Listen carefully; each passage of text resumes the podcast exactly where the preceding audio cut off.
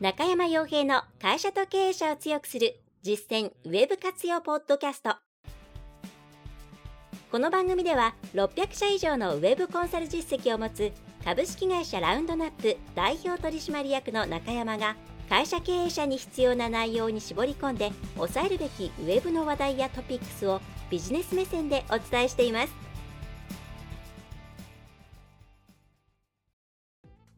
皆さんこんにちは。ラウンドナップコンサルティングの中山です。それでは本日も会社と経営者を強くする実践ウェブ活用ポッドキャストを始めていきたいと思いますのでぜひとも最後までお聞きいただければと思います。はい。今回はテーマとしては SEO ですね。SEO。まあ、5月の末、まあ、5月26日ですかね、えー、に、えー、Google が、えーと、コアアップデートですね、えー、昨年の2021年の11月に行われたからも半年ぐらいですかね、えー、ちょっと長めのスパンでしたけれども、えー、いわゆるコアアップデートと日本では呼ばれるものですね、大きめのアルゴリズムのアップデートを行いました。はい。英語の方だとブロードコアアップデートなんていう言い方をしますけれども、まあ、要はですね、えー、Google は、うんと、まあ、日々、日々というか、まあ、学習してですね、アルゴリズムというのを、まあ、どんどんどんどん、こう、チューニングしているわけなんですね。まあ、チューニングっていうと、毎回毎回、いい方向に進んでいる、改良しているようなイメージもありますけども、まあ、行ったり来たりだとは思うんですね。またそういうことをしている中で、うん、理由は正直発表されていないので分かりませんけれども1年にですね3回4回ぐらいブロードコアアップデートといって、まあ、大きめのアルゴリズムの変更が行われることがありますと。で大きめのアルゴリズムの変更なので当然順位変動ですねが起きやすいということでうんまあこの Google の方もそれをま今のところ、えー、発表してくれていますと、えー、コアアップデートしますよとかコアアップデートが始まってりましたよとかそういう発表をしてくれるんですね。でそれがありましたと。でこれについてまだこれ、えー、ですね実はあのボタンポチってやって、えー、コアアップデートが全て全世界中に行き渡るかというとそんなことはなく通常1から2週間ぐらいかけてじっくりと浸透させていくという、えー、言い方を Google はしています。まあ、それが浸透なのかうんとですねそのフィードバックをもとに何回か、えー、学習させて、えー、落ち着かせているのかというのは分かりませんが、えー、ま、この12週間の間、え、まだまだつまりこれが6月6日に今撮っていますけれども、え、まだ変動がこの後続く可能性はありますとそういうものですね。はいまあ、それについて、えまあ、の個別のコアアップデートの今回の特徴ですとかそれからうん何ですかね、えこういうとこういうテクニックがあるよみたいなものについては他のところでもいろいろ情報は出ていると思いますので、えー、そちらにそこはちょっとお任せしてですね、まあ、それはさておき今回の変化の状況を私の方で、まあ、海外の情報とか、まあ、国内まああんま情報ないんですけど、えー、海外の情報なんかをもとにですね、えー、調べてみたところうん今回の傾向から考えるとウェブサイトのコンテンツというものに関してちょっと考え方を変えていかなければいけないんじゃないかなというふうに、えー、感じていますと。え、なのでその部分について今回はお伝えできればというふうに考えています。はいまあ、今後の、えー、ウェブサイトのコンテンツ活用についてというところですね。はい、で結論から言えば、えー、ひたすらコンテンツを積み上げる時代っていうのはまあ終わったなというふうに、えー、思います。まあ、昔であればよくローラー作戦とかね言ったりしして、えー、分かりやすいところで言えばサジェストワードなんかを網羅するようなこと形で露出を上げていってそしてそこからまあ幅広く集客をしていくっていう、まあ、ビッグワード一発戦略の次ぐらいにですねあのそれのアンチパターンのような形で出てきたんですけれども、まあ、それもそろそろちょっと厳しいなという感じがします。えー、ではどういうことかというと、まあ、これこの後、えー、改めてお話をするんですけれども、えー、自分たちのですね事業領域についての、えー、何でしょうね専門的であるはずの領域についての情報を、えー、より濃くそしてきちんとメンテナンスしていく方が効率がいい、えー、というふうに、うん、私としては考えて、えー、おります。まあ、いろいろ情報を集めたり自分たちのところの情報を見た結果ですね。はい。だからここにシフトをした方がいいと。まあ、今までってそのコンテンツ作りますっていうと、まあ、十中八九ですね、新規のコンテンツをどんどん作りましょうっていう方向性だったと思うんですね。でそれは立ち上がったばかりのサイトですとかあるいはこれからコンテンツというものを使って露出を獲得していく集客していこうという方にとっては、まあ、まずそこからっていうのはもちろんあります。ありますけれどもその後こう伸ばしていくという過程において、えー、さらにそこにコンテンツをどんどん積み上げていくっていう昔で言うですね、えー、自分の代わりに稼いでくれる営業マンをどんどん配置していくような考え方をしていると、うん、見えないところでえー、何でしょうね、えー、まあその過去自分未来の自分を助けてくれるはずだった、えー、営業の営業の、まあ、ウェブ上の営業スタッフがですね、まあ、意味効果を失っていっているという状態に、えー、なっているんですね。はい、例えば分かりやすいところで言うと、うんまあ、これうちでもいくつかサンプルはあるんですけれどもえーとですねまあ、コンテンツってまあどんどんどんどん作っていくっていうところとそれからまあ今ある程度あるので、まあ、そこに関してもうちょっとうんちょっと新規で作っていくのは厳しいので既存のものをうまくこうね、えー、直していったりとか統合していくことによって、えー、ちょっと新規性を出せないかみたいな、まあ、そういう2種類があったりするんですが明らかに今回上がったサイトっていうのはうんその既存のコンテンツに関してメンテナンスをちゃんとしたりとか例えば情報を最新版にしたりとか統計情報とかですね。で新しい、えー、それその分野に関しての情報が入ったら追加するとか、えー、リンク切りをなくすとか、まあ、そういうのもね小さいところもそうですけれどもでそして、えー、何でしょうねあんまり集客できていなかったコンテンツを別のところと統合するとかそういうことをしていたサイトの方がページの絶対数は明らかにも少ないにもかかわらず、うん、やっぱり個別も上がりますし全体としてのアクセスも伸びているんですね。でそれに対して、うん、サジェストワードをとりあえず網羅しようということでちょっと外部の業者さんなんかに依頼してですね、え、それに関してどんどんどんどん、えー、その業種プラス、え、セカンドワードとはみたいなものを積み上げていったようなところは、まあ、その辺りのアクセスがごそっとなくなってしまってさらにそのそれを投稿していた、えー、ノウハウブログみたいな、ま、ちょっと名前ぼかしてますけれどもノウハウブログみたいなところのトップページも、えー、検索に出てこなくなってしまっ検索に出てこなくなったというか、まあ、かなり順位が落ちてしまったりとか、えー、しているんですね。まあ、そう考えると、えー、まあ、コンテンツをどんどん作っていこうっていうのは今かなりうんよろしくない方向なんじゃないかなと思います。はい、で今回のアップデートの中で、えー、今まで自分がそういうやり方をしていてなんか落ちちゃったなっていう傾向がある方は、まあ、もちろんこうちょっと一旦アップデートが、えー、ローン全部終わりましたよっていう連絡が Google からですね、まあ、Twitter あたりで出てくると思うんでその後に判断した方がいいですけれども順位がそれで回復していなかった場合は、えー、そろそろちょっとメンテをしなければいかんなというふうに考えてもらった方がいいんじゃないかなと思います。でまた、えー、それと一緒にですねあえて自分たちが書く必要のないものを書いていないかっていうところですね。はい、で、うん、これですね、えー、これはそうですね分かりやすいサンプル一つ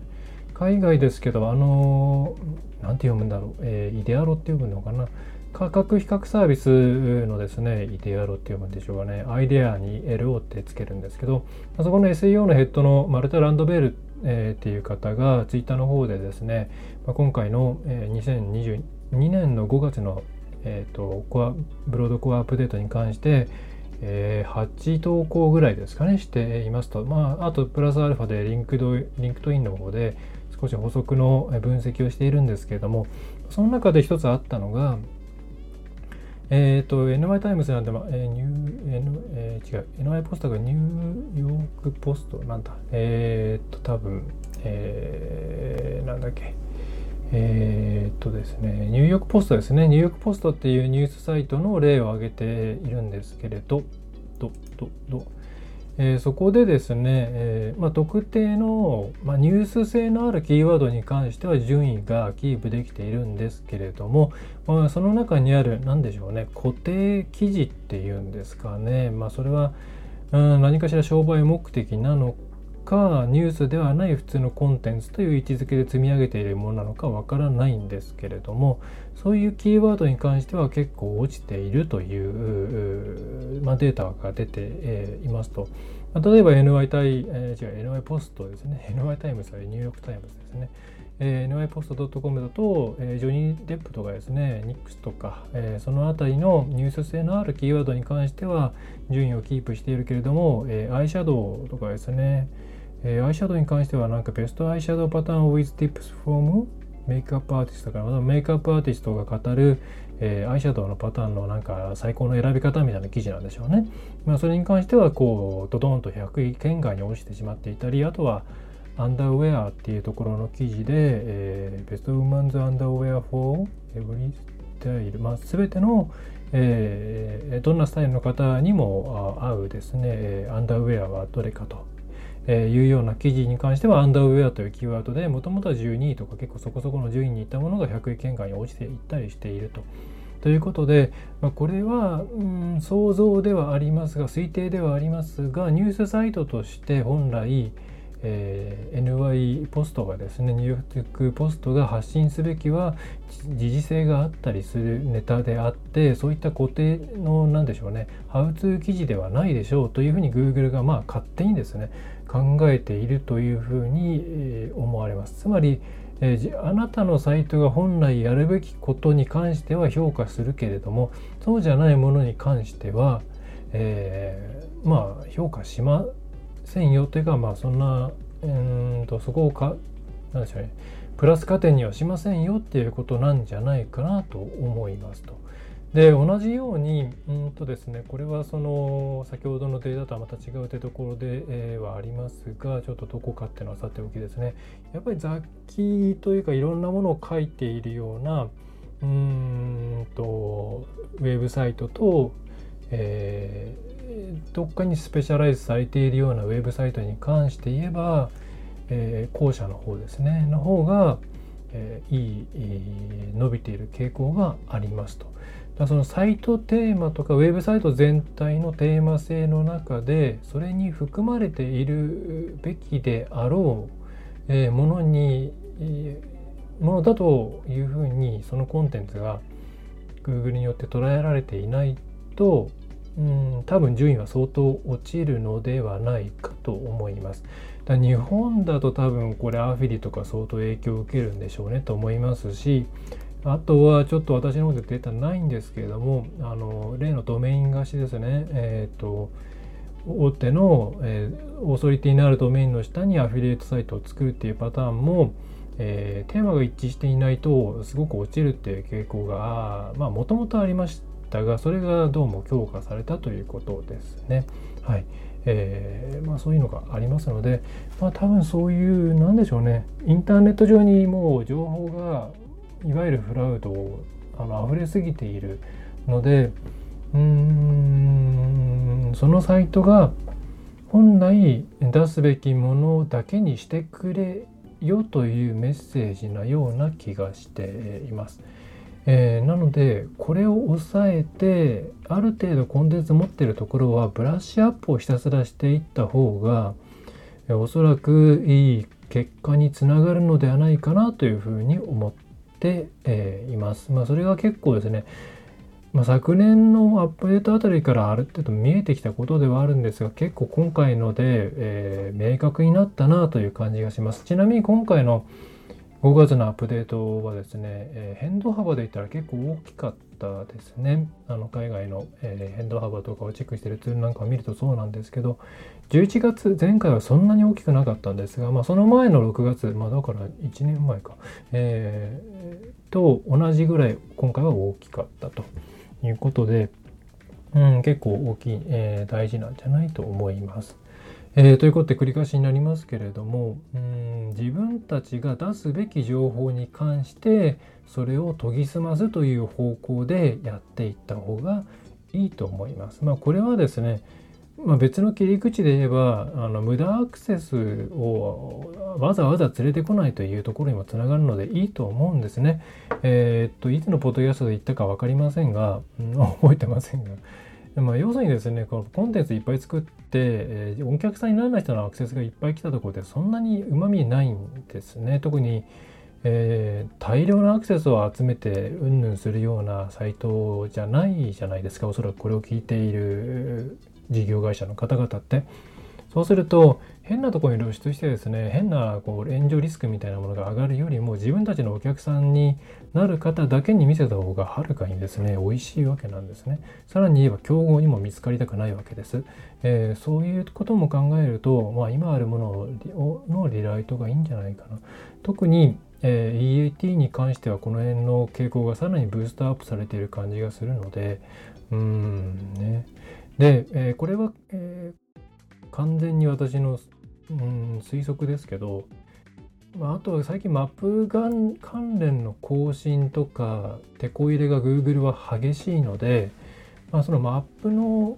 からですね、そのマップのあのウェブサイトのリンク先ですね、あそこの情報もマップの順位に関係しているっていうのはおそらく正しいんですけど、まあ、それに加えて Google マップの情報というもの、まあ、実際、まあ、Google マイビジネスは当然自分のリアルな情報を登録していますからそこからのシグナルというものそこからつながっているウェブサイトというものでそこからのシグナルっていうのも重視してえいるのかなそう考えるとさまざまな情報をもとに Google は判断しているわけなので何て言うのかなまあ、騙しが効かないような感じになってきているような気はしています。まあ、この辺はちょっと完全に推測なんですけれどもね。はい。えー、で、さらにそこにですね、えっ、ー、と、このウェブコンテンツがあのしどんどん、まあ、積み上げ資産になるっていうのがもう時代終わったっていうのは実はえっ、ー、と、ポッドキャストの324回ですね、にも、ね、同じようなタイトルで投稿、ポッドキャストをお送りしているんですけど、まあ、この時はどういうことかっていうと、えーまあ、推測として、えー、Google は、えー、アルゴリズムを出しました。その結果が、えー、誰かの役に立っているか立っていないかっていうその判断強化学習の部分をですね、えーと、ユーザーのユーザーコードをフィードバックとして、えー、いると、まあ、思うんですね素直に考えると。えー、そうすると人その324回では、えー、その人々の考え方とか求めるコンテンツの形っていうのはどんどんどんどんあの変化していっているので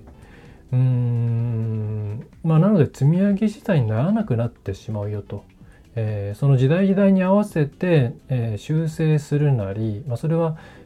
何でしょうコンテンツ形態ですね形の修正もそうかもしれないですし内容のメンテナンスっていう今回の、えー、と似た内容な部分もありますしまたその何がその時代に倫理的に正しくて正しくないかとかそういう内容そのものですよね。例えばその100年前ぐらいにですねウェブメディアがあって、えー、そこで当時の経営者がいろんな記事を書いたりですね、えー、ブログを書いていたら多分相当今から見たらブラックなですねことが書いてあると思うんですね。でも当時別にそんなの悪くないわけですよ。時代性を考えれば歴史学で言ったらその時代時代のことっていうのは時代時代の価値観で裁かないとそれは、えー、公平ではないですから、えその時代の、には良かったわけですから、まあ、そのコンテンツがあるわけですけどそれを今じゃあ出した時にやっぱり不適切っていう内容になりますよね。うん、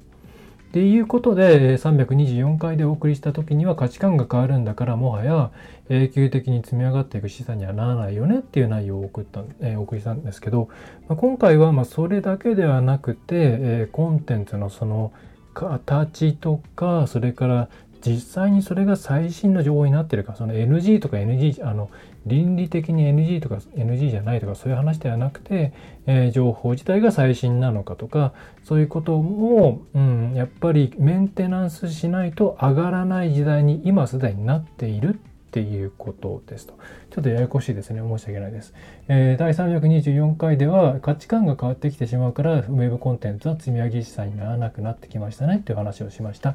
で、今回は、今回の2022年の5月のコアアップデートで明らかにメンテナンスされているサイトの方が上がってきている傾向があるので、Google のアルゴリズムとしても、まあ、つまりユーザーの行動としても、えー、きちんと内容ががメンテナンスされていて、そして、え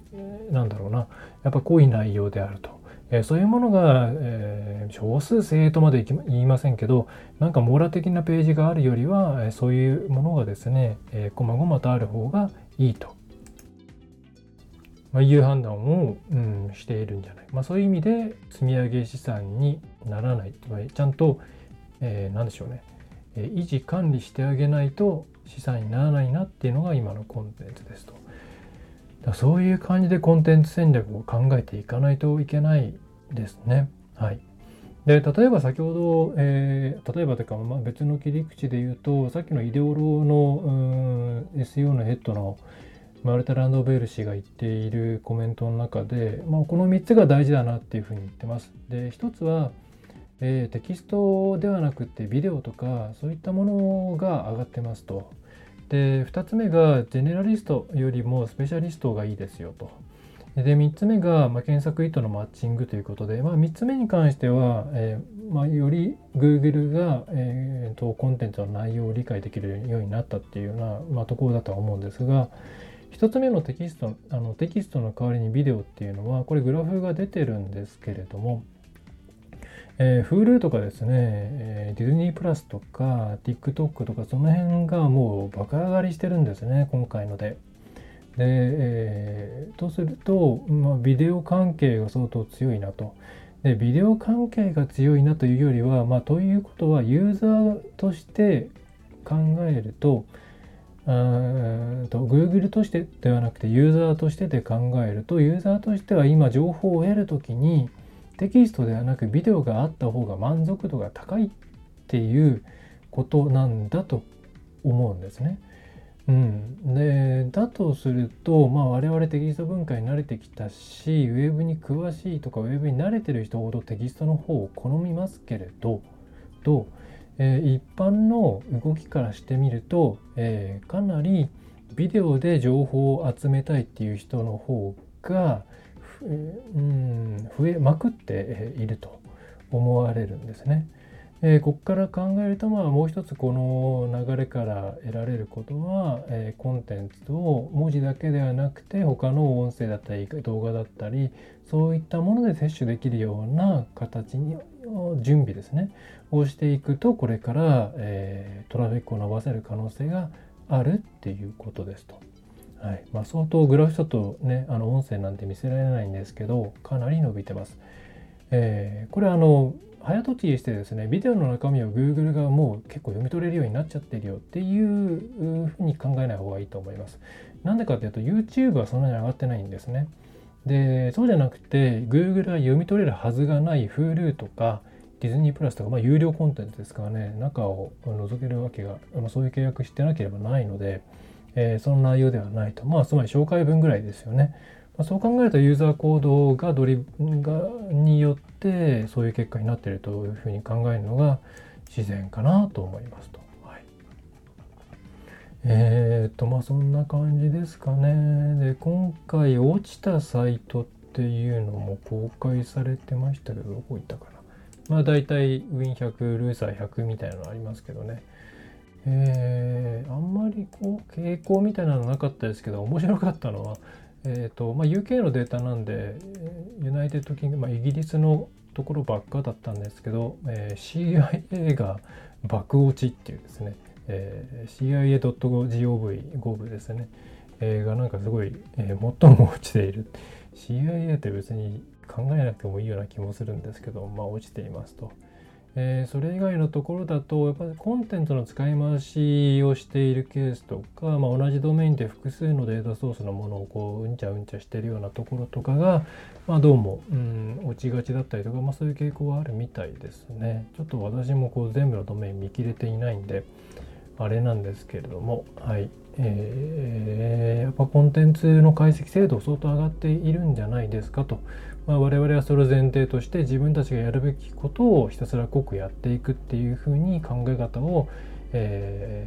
ー、ねえー、変えていく、必要があるんじゃないかなというふうに思います。はいまあ楽といえば楽なんですけどね変な人たちが自分のプロじゃないのにプロの領域に入ってくるってことあるじゃないですか私のお客さんからも結構遠さの声というかですね、えー、何でしょう、うん、素人なのにあんなあんな内容でみたいなことを聞くんですけどまあそういうのが減っていくんでしょうねと思います。はい、ちょっと私もそういうサイトに関しては個別に見てみようとは思いますけど、まあ、そういう意味で言うと本当のプロフェッショナルがちゃんと情報を自分たちで出せるという体制を持ってさえいればですね、えー、どんどん露出しやすい時代になっていくと思うので是非皆さんはその辺りを今からでも全く遅くないので、えー、育てていくということを、えー、一緒にやっていければなというふうに思って、えおりますと。はいえー、ということで今回のコアアップデートですねに関して、まあ、まだ終わってないですけどねローンチがね、えー、雑感でした。はいまあ、細かいいろんなことはきっとそうですねローンチが終わった後ぐらいにいろいろな SEO 関連のメディアとか、えー、それから SEO 関連のですね、えー、有名な会社から出てくると思いますので、えー、拾う拾った方がいいなと思えばちょっと拾いますし、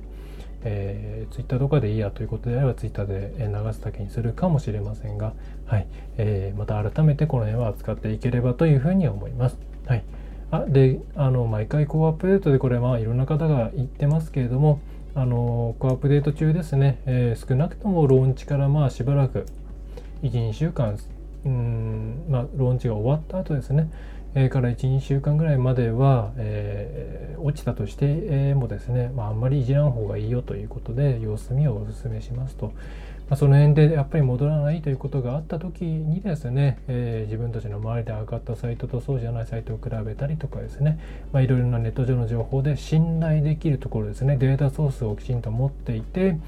えー、なんだ個人の感想みたいなものではなくて、えー、ちゃんと統計的にですね見て情報を出しているようなところ、えー、そういうところの情報をもとにして、えー、判断をして行動していくという形がいいんじゃないかなというふうに思います。まあ、どうしたらいいのわかんないよというふうに、えー、お悩みの方はですね、その時期に、えお気軽にお問い合わせ、ご相談いただければ、えと思います。まあ、結構あの SNS はですね自分の経験とか自分の周りとかすごい狭い範囲で語っている情報が多いので正直こういう時に、えー、Twitter とかそういう SNS の情報を参考にするのはお勧めできません。はいえー、それではそんな感じですかね、えー、ちょっといろんな内容が入りくってしまって申し訳ございませんでした。はい。それでは最後までお聴きいただきましてありがとうございました。えー、ラウンドラップコンサルティングの中山がお送りいたしました。何かありましたらお気軽に、えお問い合わせいただければと思います。それでは次回もまたよろしくお願いいたします。今回の内容はいかがでしたでしょうか？ぜひご質問やご感想をラウンドナップコンサルティングのポッドキャスト質問フォームからお寄せください。お待ちしております。また、ホームページにてたくさんの情報を配信していますので、ぜひ、ブログ、メールマガジン、郵送ニュースレターや各種資料 PDF もご覧ください。この世からウェブを活用できない会社をゼロにするを理念とする株式会社ラウンドナップがお送りいたしました。